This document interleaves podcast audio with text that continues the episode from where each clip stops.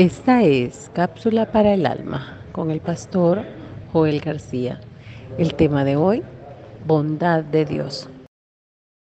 La palabra del Señor nos dice, alabada, dad gracias al Señor, porque Él es bueno y para siempre es su misericordia.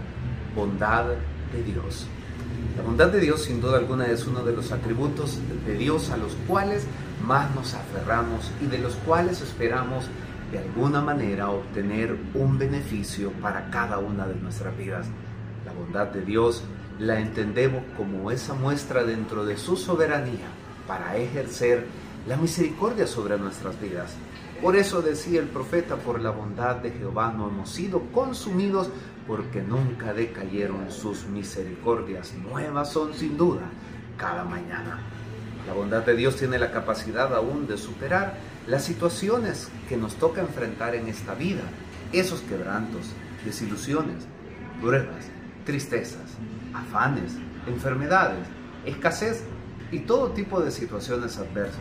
Ahí vemos implícita la bondad de nuestro Dios sobre nuestra vida y sobre la de nuestra familia.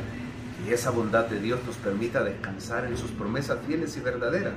Que esa bondad de Dios nos permita a usted pueda estar en este momento pasando una situación bastante difícil, saber que hay donde acudir, que hay quien nos atiende, quien nos oye, quien nos comprende, quien nos restaura, nos brinda una oportunidad, nos ayuda a poder superar cualquier adversidad.